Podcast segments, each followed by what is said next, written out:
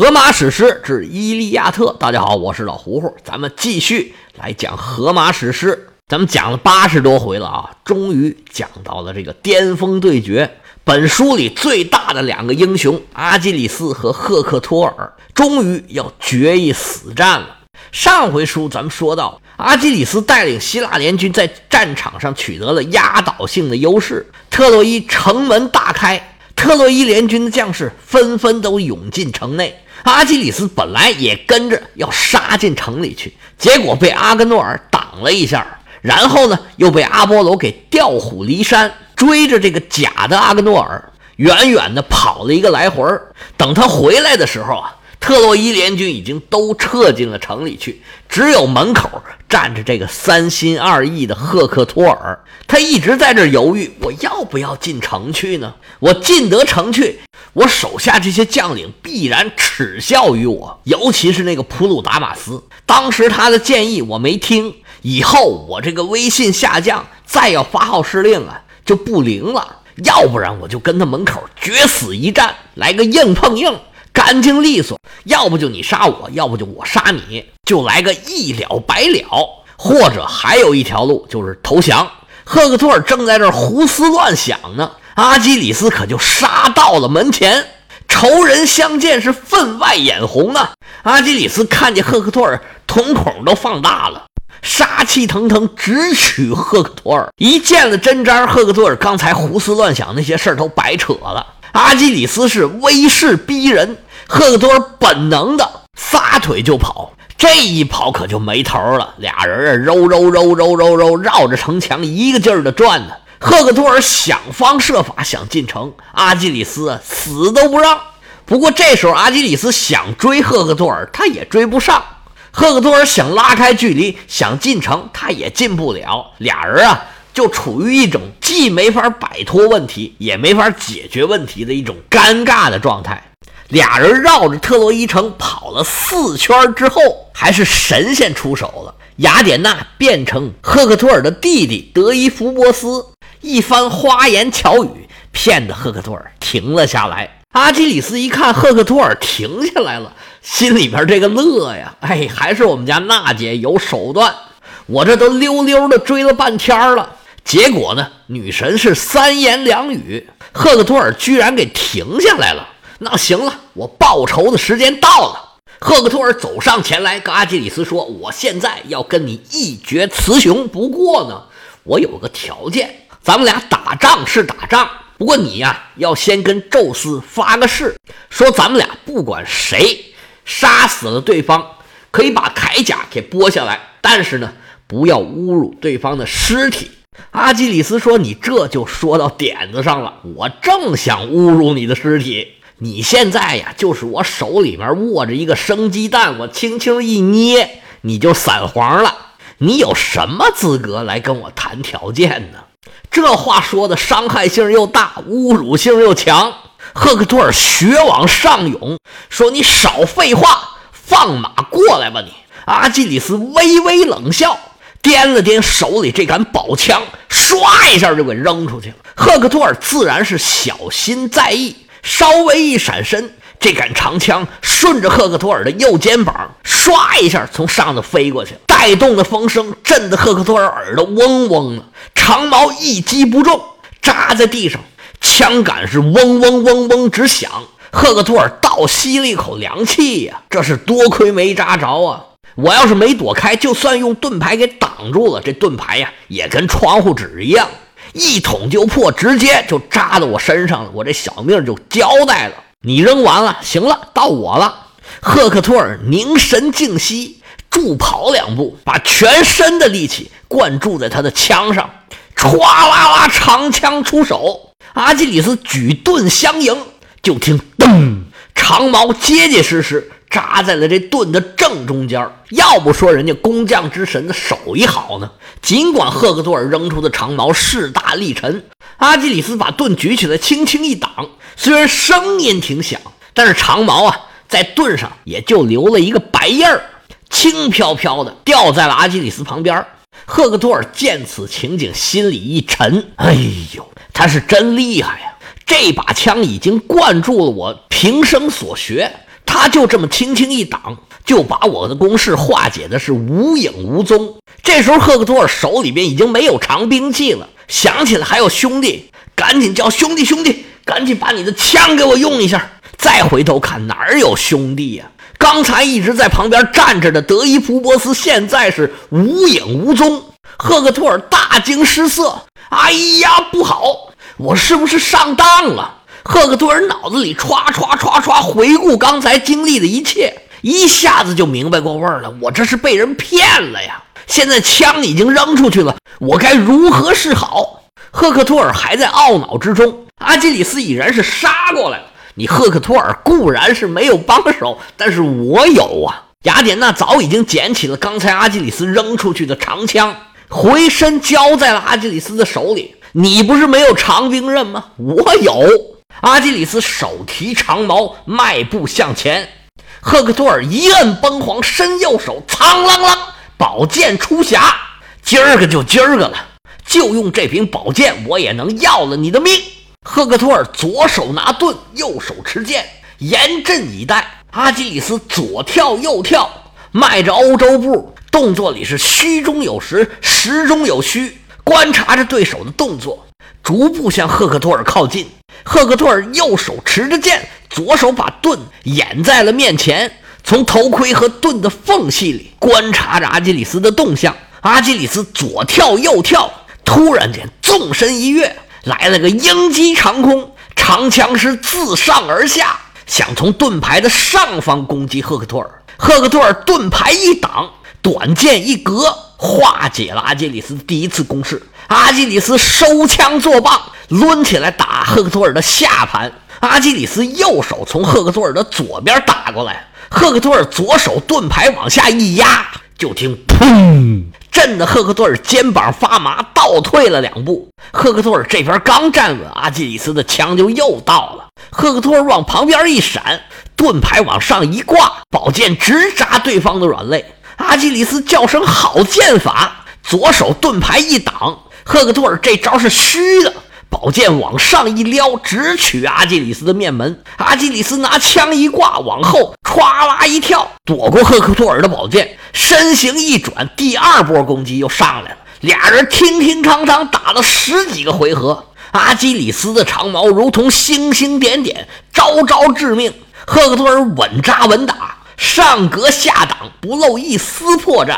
双方是你来我往。阿基里斯毕竟是。长矛在手，身高力量都占有优势。虽然浑身冒汗，但是好像有使不完的力量。赫克托尔一把短剑呢，就显得疲于应付，招式上有点捉襟见肘。阿基里斯打着打着，心里面暗挑大指：真是英雄啊！我出世以来，大大小小征战已然是数不清楚了。我手里面的冤魂，怎么也有数以千计了吧？这是我遇到的最强大的敌人，居然在武器不占优势的情况下跟我战了个平手。这要是搁平时，我可能也就不打了，还跟他交个朋友，咱们喝两杯。但谁让你是赫克托尔？谁让你杀了我的兄弟帕特洛克罗斯？今天无论如何，我都要要了你的命！阿基里斯是一枪紧似一枪，一枪快似一枪。赫克托尔是忙活的一头汗。高阶低挡是勉勉强强扛住阿基里斯的攻势，阿基里斯是越打越急呀，这么打下去也不是回事儿啊！看我用我的绝招！阿基里斯一招力劈华山，从上往下一杆大枪势大力沉，夹带风声，呜，就这么砸下来了。赫克托尔叫着啊，不好！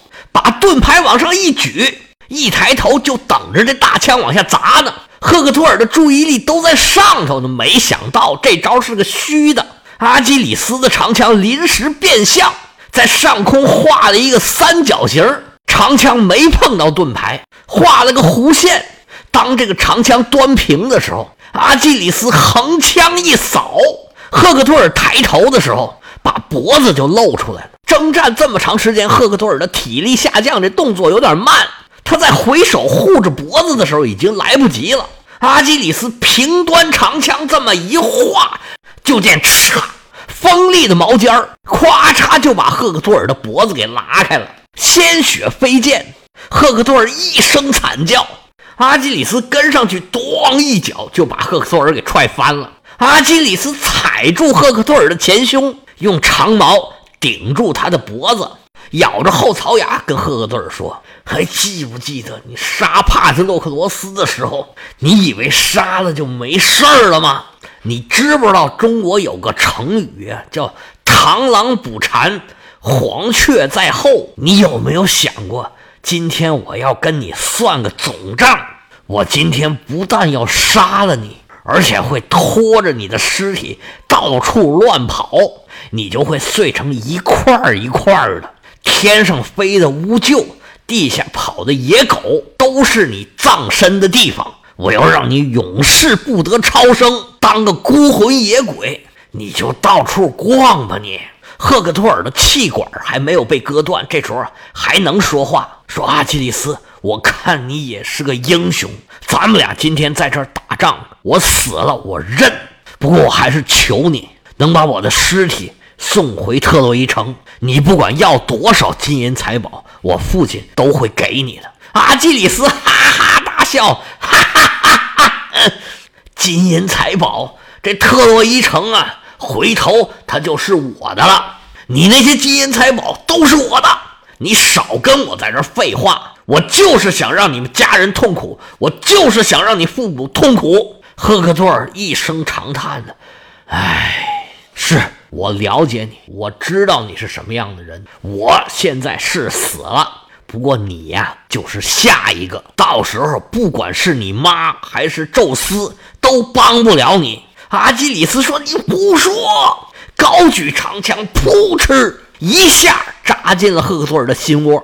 赫克托尔当时双眼一闭，撒手人寰。阿基里斯脚踩着赫克托尔的尸体，右手一抬，把长矛从赫克托尔的身体里面拔出来，蹭蹭擦了两下血迹，伸手把原来属于自己、后来被赫克托尔抢走的身上这套铠甲给剥下来了，回身对着自己的手下一摆手：“来吧！”阿基里斯手下的穆尔弥东士兵如狼似虎，个个拿着枪。咵咵咵咵咵咵，在赫克托尔的身上一顿乱扎，赫克托尔的身上顿时是一片血肉模糊。阿基里斯一看呢，这尸体已然是惨不忍睹，就下令说停。不过这时候啊，他心里还在犹豫，我到底是继续攻城，还是回去安葬帕特洛克罗斯呢？斗争了一会儿啊，最终还是决定，哎，回去吧。现在攻城，我这心里边也不踏实。始终都在挂着自己这位死去的好兄弟，索性啊，我们回去吧。赫克托尔的尸体怎么办呢？那绝不能轻饶了他呀！阿基里斯拿了一把小刀，咔咔两下，在尸体的脚筋这个地方捅了两个洞，用牛皮绑着赫克托尔的尸体，头朝下拖在马车后面。阿基里斯登上马车，亲自扬鞭催马。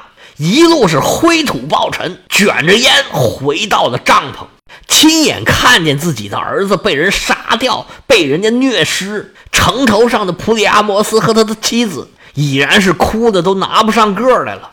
平常威严的国王，端庄的王后，这时候啊，放声痛哭，跟发疯一样。旁人看着也是悲从中来，忍不住掉下眼泪。消息很快就传遍了整个城市，全城都是一片哭泣之声。普里阿摩斯哭着喊着就要往城外头跑啊，手下一帮人拉着拽着，才勉强拉住这位老人。老头一边哭一边喊：“啊，让我出城吧！我这把老骨头要他还有什么用啊？阿基里斯，你个杀人魔王啊！我跟你拼了！我的好儿子，啊，最棒的儿子！”我不活了啊！让我也出去，让他把我也杀了吧！王后带着一帮贵妇啊，在那儿一起哭啊！我的天儿啊！外边啊都已经嚷嚷动了，但是城里面有一个人还不知道这个消息。后面一段是非常动人的描写，我就照原文一个字儿不落的把它给念一遍，因为我觉得再多说什么已经是画蛇添足。原文写他悲声诉说，泪流满面，但赫克托尔的妻子却还不曾听到噩耗。此间无有可信之人登门通报她丈夫站在城门外边拒敌迎战的讯息。其实他置身高深的房居，在内屋里制作一件紫色的双层裙袍，织出多彩的花朵。他招呼房内发辫秀美的女仆，把一口大锅架上柴火，使赫克托尔离战回家能用热水洗澡。可怜的女人，她哪里知道，远离滚烫的热水，丈夫已经死在阿基里斯手下，被灰眼睛的雅典娜击倒。其实，他已耳闻墙边传来的哭叫和哀嚎。禁不住双腿哆嗦，梭子滑出手中，掉在地上。他随即招呼变法秀美的侍女，说道：“快来，你们两个随我前行，我要看看外边发生了什么。我已听到赫克托尔尊贵的母亲的哭声，我的双腿麻木不仁，我的心魂已跳到嗓子眼里。我知道一件不幸的事情正降临在普里阿摩斯的儿子们的头上。”但愿这条消息永远不要传入我的耳朵。然而，我却从心里担心，强健的阿基里斯可能会切断他的归路，把勇敢的赫克托尔，把他孤身一人逼离城堡，赶往平原。他恐怕已经彻底消散了赫克托尔鲁莽的傲气。他。总是缠着我的夫婿，这里面的他指的是那个鲁莽的傲气。他从不待在后面和大队聚在一起，而是远远地冲上前去，携着狂烈，谁都不放在眼里。言罢，他冲出宫居，像个发疯的女人，揣着砰砰乱跳的心脏。带着两名侍女紧跟在后头，她快步来到城楼兵勇们聚集的地方，停下脚步，站在墙边，一目探望，发现丈夫正被拖颠在城堡前面，疾驰的御马拉着他胡奔乱跑。朝着阿开亚人身旷的海船，安德罗马克顿觉得眼前漆黑一片，向后晕倒，喘吐出生命的魂息，甩出闪亮的头饰，被甩得老远。冠条、发兜、束带和精工编织的头巾，金色的阿弗洛狄特的礼物，相赠在他被夫婿带走的那一天。头盔闪亮的赫克托尔把她带离厄提昂的家居，给了数不清的聘礼。其实，她丈夫的姐妹和兄弟的媳妇们围站在她的身边，把她扶起在他们中间。此时的安德洛马克已濒临死的边缘，但是当挣扎着缓过气来，生命重返他的躯体后，他放开喉咙，在特洛伊妇女中悲哭嚎喊：“后 悔了！”赫克托尔，你我生来便共有一个命运。你在特洛伊普里阿摩斯的家居，我在特拜林木繁茂的普拉科斯山脚厄提昂的家居。他疼我，爱我，在我幼小的时候，命运险恶的厄提昂，倒霉不幸的我，但愿他不曾把我养育。现在。你去了死神的家，黑洞洞的大地深处，把我撇在这里，承受哭嚎的悲痛。宫居里的寡妇守着尚是婴儿的男孩，你我的后代，一对不幸的人儿。你帮不了他，赫克托尔，因为你已死去，而他也帮不了你。即使他能躲过这场悲苦的战争，阿开亚人的强攻，今后的日子也一定充满痛苦和艰辛。别人会夺走他的土地，孤儿凄惨的生活会使他难以交结同龄的朋友。他，我们的男孩，总是耷拉着脑袋，整日里泪水洗面，饥肠辘辘。找到父亲旧时的伙伴，拉着这个人的披蓬，攥着那个人的衣衫，讨得一些人的怜悯。有人会给他一小杯饮料，只够沾湿他的嘴唇，却不能舒缓喉饿的焦渴。某个双亲都还活着的孩子，会把他打出宴会，一边扬着拳头，一边张嘴咒骂：“滚出去！”你的父亲不在这里饮宴，和我们一起。男孩挂着眼泪走向他那孤寡的母亲。哦，我的阿斯图阿纳克斯，从前坐在父亲腿上，你只吃骨髓和羔羊身上最肥美的肉膘。玩够以后，趁着睡眠降临的当口，他就迷迷糊糊地躺在奶妈的怀里，就着松软的床铺，心满意足地入睡。现在失去了亲爱的父亲，他只会吃苦受难。他特洛伊人称其为阿斯图阿纳克斯，城国之主，因为只有你独身保卫着城门和雄伟的城垣。但现在你远离双亲，躺倒在弯翘的海船边。屈拳的爬虫会在恶狗饱啖你的血肉后，钻食你一丝不挂的躯体。虽然在你的房居里叠放着做工细腻、美观华丽的衬衣、女人手制的精品，现在我将它们付之一炬，烧得干干净净。你再也不用穿它们，无需用它们包裹你的躯体，让衣服化成烈火，作为特洛伊男女对你的惦记。安德洛马克说完这么长的一段之后，还有一行，第二十二卷就结束了。最后一行说：“就这样，他挥泪哭诉，妇女们随声应和，举哀。”